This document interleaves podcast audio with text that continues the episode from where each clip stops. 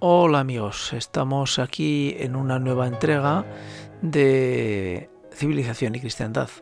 Y bueno, pues nuestra entrega de Civilización y Cristiandad hoy es el episodio 2, el episodio 2 que hace referencia al, a la serie que, que, en la cadena Arte en español eh, pues han puesto a disposición de los oyentes un serial de 10 capítulos sobre el origen del cristianismo.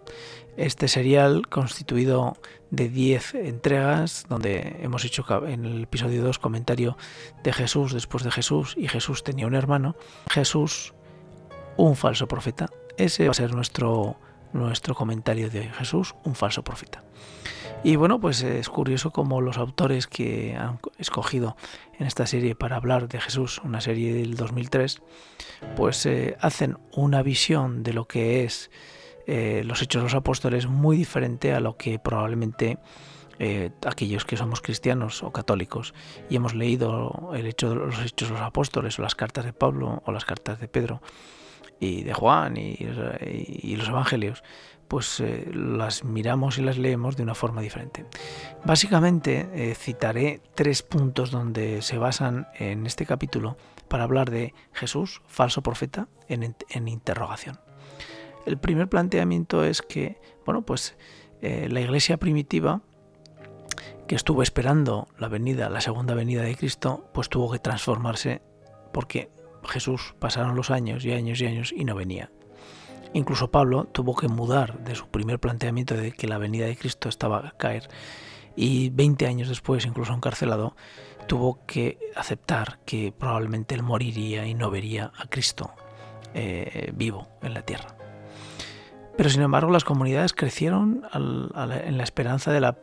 de parexía, es decir, de que Cristo vendría la segunda venida y que eso se iba a convertir en un hecho cierto y que eh, todos iban a ver el reino de los cielos aquí, en la tierra. Este es el segundo punto, el reino de los cielos. Para los autores que salen en el, en el, en el documental, en este tercer capítulo, eh, tienen muy claro de que Jesucristo estaba predicando un reino de los cielos, un reino político, un reino donde se liberase a los israelitas, a los judíos, del poder de Roma. Y eso no, no sucedió, es decir, eh, los israelitas murió Jesucristo y no se liberaron de los romanos. Es más, los romanos destruyeron el templo en el año 70, donde ya nunca más hubo más eh, ofrendas ni sacrificios rituales entre el pueblo judío. Y hoy el pueblo judío todas sus liturgias las celebran dentro de las sinagogas.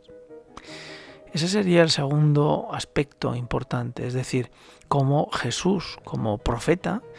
eh, anunciaba un reino de los cielos que no llegó, un reino político de los cielos que no llegó. Y el tercer punto, eh, el tercer punto que hace referencia eh,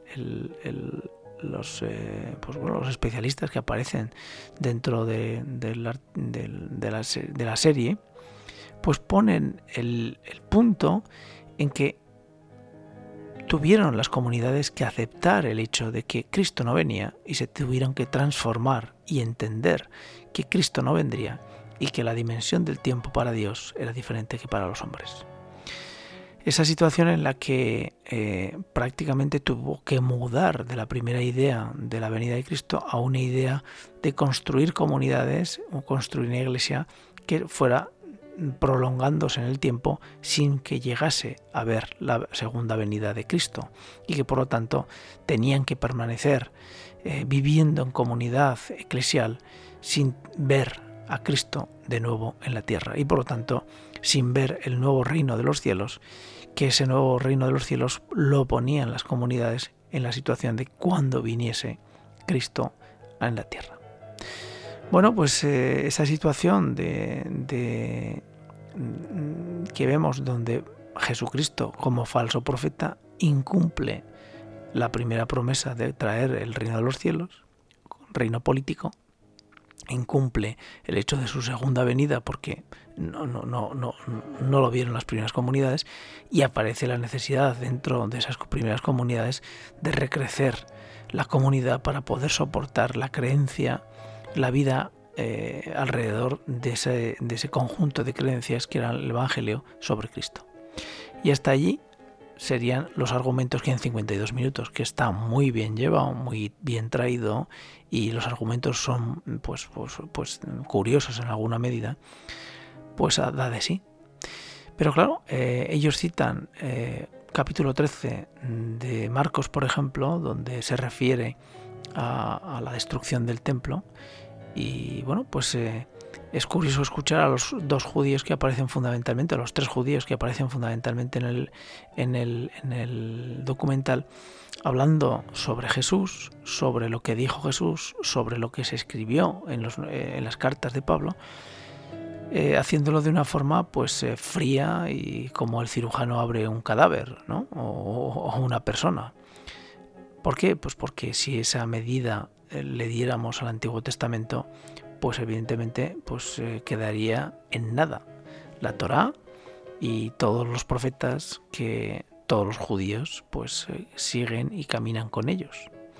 Es decir, que intentar ver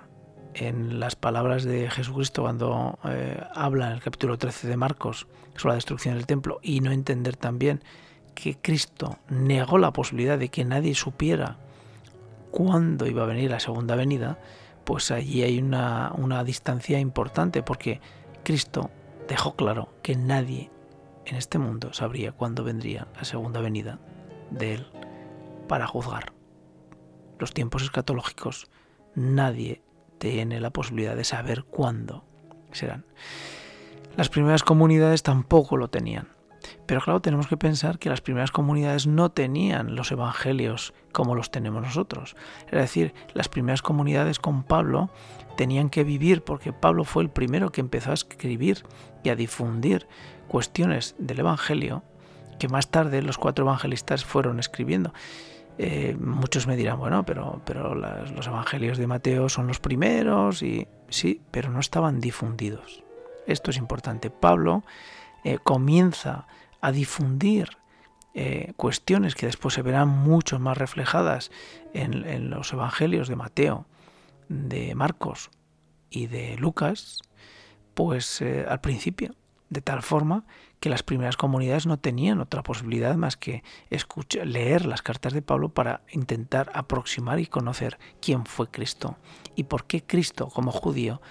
trae una novedad, una nueva nueva, una buena nueva, diferente,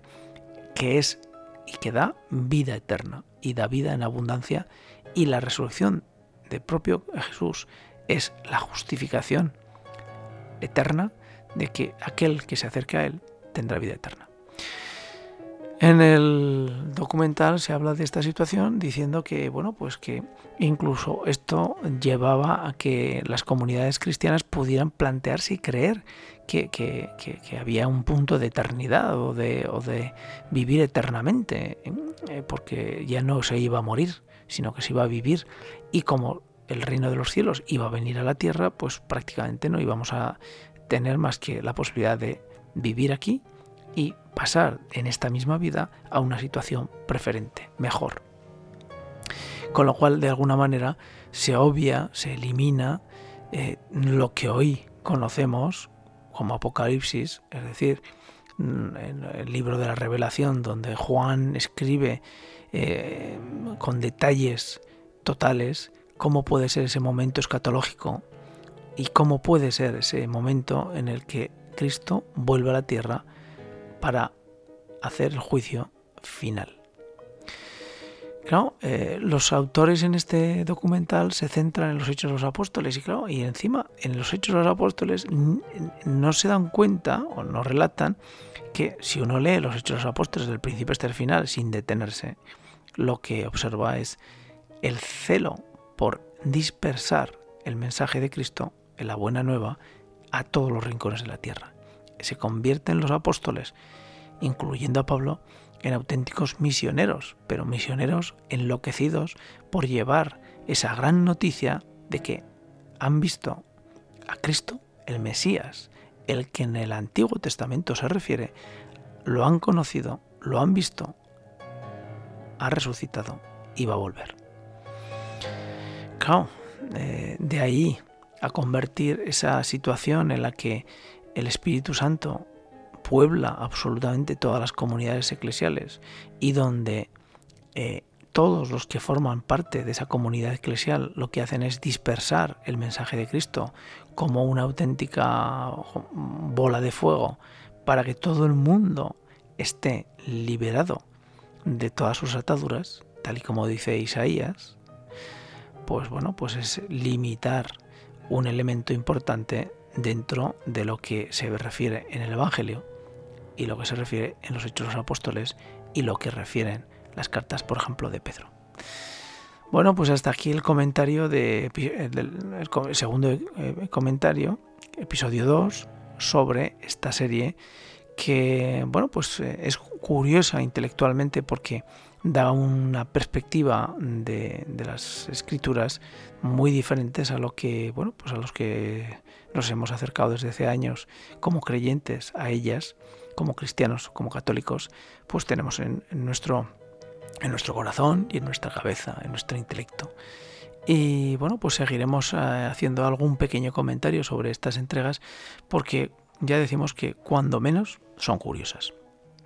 Y bueno, la realización está muy bien traída y los argumentos que aportan cada uno de ellos pues son interesantes. Sobre todo para darnos cuenta de que cuando uno extrae los argumentos y los deja colgados,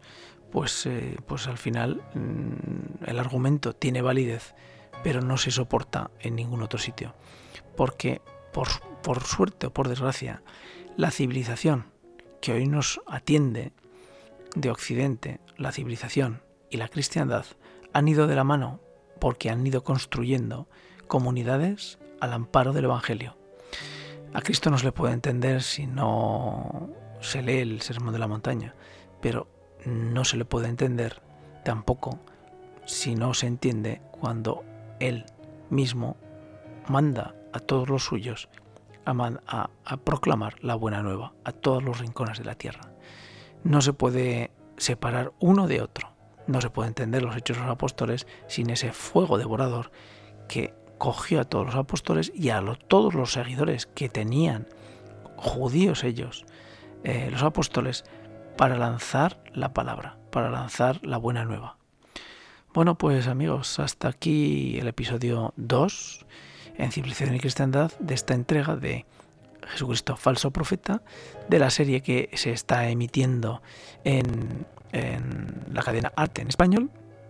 y que, bueno, pues eh, nos hace eh, pensar, para los que somos creyentes, en nuestras creencias y cómo esas creencias pues, han sido importantes para nosotros en la medida que fueron fundamentadas en textos que para los que no tienen fe pues eh, observan aspectos de, de, la escritura que separados pues carecen de sentido de vida y de vida eterna. Hasta aquí el episodio. Gracias por seguirnos, gracias por estar ahí y hasta el siguiente episodio. Gracias y hasta otra.